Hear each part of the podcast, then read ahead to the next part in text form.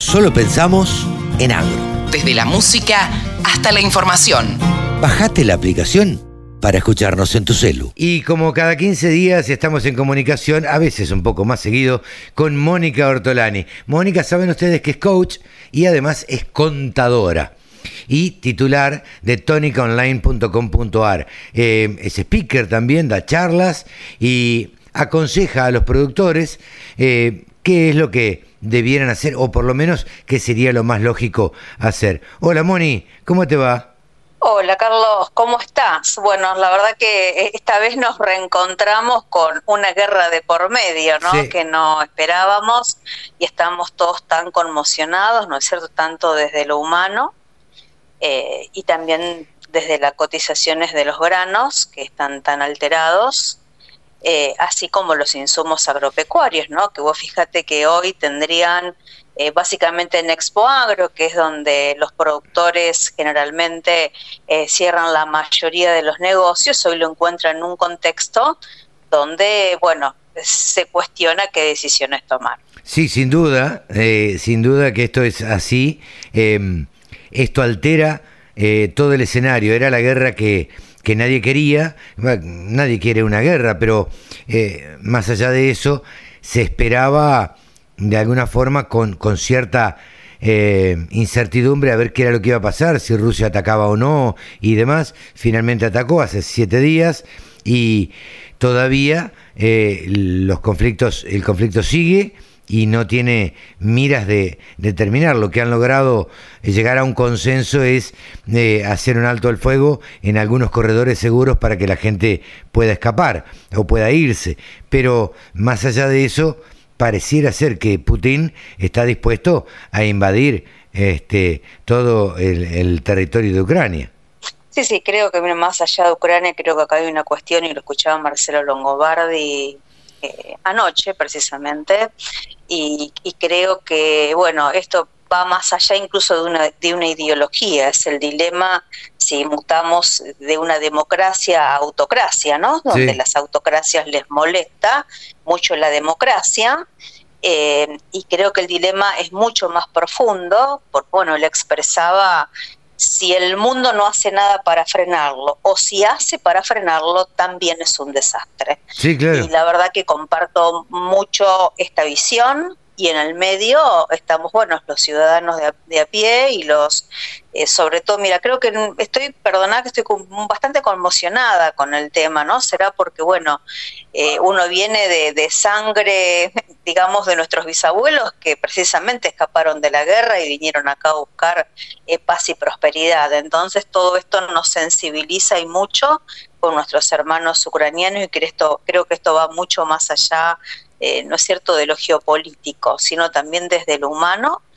Eh, no obstante, hay que seguir, ¿no, es cierto? Porque mientras tanto hay que sembrar, hay que sembrar, y hoy, mira, casualmente te digo, estoy redactando la columna para mañana, eh, llamé a la gente de a la Cámara Empresaria de Proveedores de Insumos de la provincia de Buenos Aires, hoy estaban reunidos digamos, una reunión clave muy importante, donde llamaron a la noche a ver ciertas decisiones, porque realmente hoy está muy afectada la disponibilidad eh, de, insumos, que ya veníamos con inconvenientes, que te acuerdas que lo hemos hablado un montón de veces y ya he redactado muchísimas columnas, básicamente por problemas de logística internacional, y, mm, eh, y, China que había cerrado algunas plantas precisamente porque no disponía de la energía del gas que precisamente Rusia como eh, segundo proveedor eh, mundial eh, estaba cerrando el grifo, por decirlo de alguna manera, ¿no? O sea que ya ahí estábamos alertadas de la importancia geopolítica que en la energía tenía Rusia. Lo que menos íbamos a imaginar es que hoy estemos en esta situación. No, claro. Eh, Sabes, bueno, un misil, un misil atacó Yara, uno de los el mayor proveedor de, insumos eh, del mundo y del cual depende tanto Brasil, Fíjate que Brasil no se ha expedido de una manera tan contundente en esta guerra porque el 22% de las importaciones de insumos provienen eh, de Rusia. Claro. Claro, eh, sí. Fíjate que Bolsonaro es de extrema derecha, sin embargo, no se ha expresado, sí. sí lo hizo Chile, que es verdad. Entonces, viste, esto va más allá de derecha o izquierda, eh, sino que, bueno, cada uno en este este, en este mar de dudas, digamos, eh, hay que ir tomando eh, decisiones. Eh, por eso es que, bueno, volviendo un poco al, al eje, ¿no es cierto?, Expo Agro, que ya lo tenemos la semana que viene, bueno, mi recomendación es que vean que es todo lo que más pueden cerrar, en lo posible, si tienen financiamiento en pesos o con canjes, hay que ver bien eh, la, tendencia, ¿no es cierto?, de, los granos para que amerite hacer canje, que sabemos que siempre, eh, tanto para operaciones disponibles como también para todo lo que tiene que ver con compra de maquinaria, siempre hay eh, ofertas muy importantes en, en y dada la volatilidad que hoy tenemos en el mercado, es sentarse eh, hacer bien los números, ¿no? Hoy si vos me decís, quizás, bueno, en trigo y maíz hay más probabilidad de volatilidad por la gran importancia y el peso eh, que tiene eh, en el mundo, ¿no es cierto?,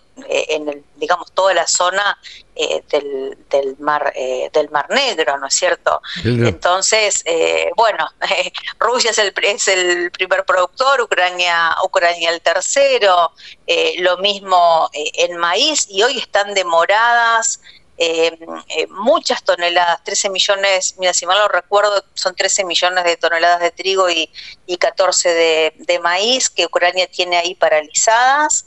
Eh, y por otro lado, tampoco creo que puedan sembrar los ucranianos. No, totalmente, totalmente. Bueno, eh, había el otro día leía un informe eh, donde había campesinos ucranianos que aún seguían trabajando. Es más, uno agarró con un tractor y agarró un tanque que habían abandonado los rusos y se lo llevó para, para un campo.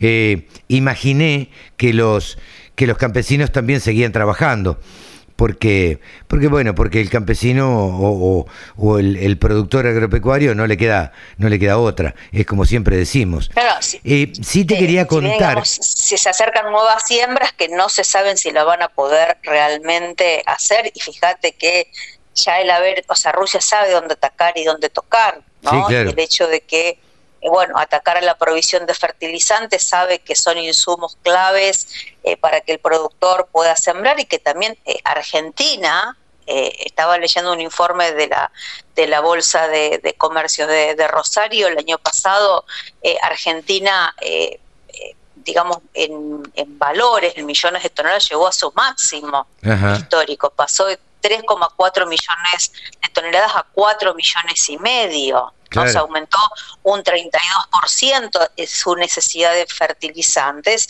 y Argentina no es un, precisamente por la calidad de los suelos, no es un jugador tan importante en la importación. Porque importa el 1% del comercio internacional. O sea que en la fila no, si tienen que estar raleando, digamos, eh, eh, exportaciones del mundo, Argentina no va a estar primero. No, sin duda, sin duda. Te cuento algo que te cuento algo que te va a alegrar. Estuve conversando y lo van a escuchar a lo largo del programa de hoy con varios eh, expositores de Expo Agro. la mayoría acepta el canje de granos. Eh, buenísimo, sí, Algunos hasta aceptan el canje a futuro, con valores futuros. Bien. Eh, caso Acron, por ejemplo, me estaban diciendo que aceptan el canje a futuro. Han tenido que desarrollar toda una infraestructura financiera eh, para, para implementar esto, con lo cual eh, casi es una unidad de negocios más, digamos, ¿no? Esto de, de, aceptar el canje de granos a futuro. Lo cual me alegró y dije, bueno, evidentemente los productores ya se están animando a trabajar con los futuros, no solamente con el canje del disponible, sino del canje a futuro.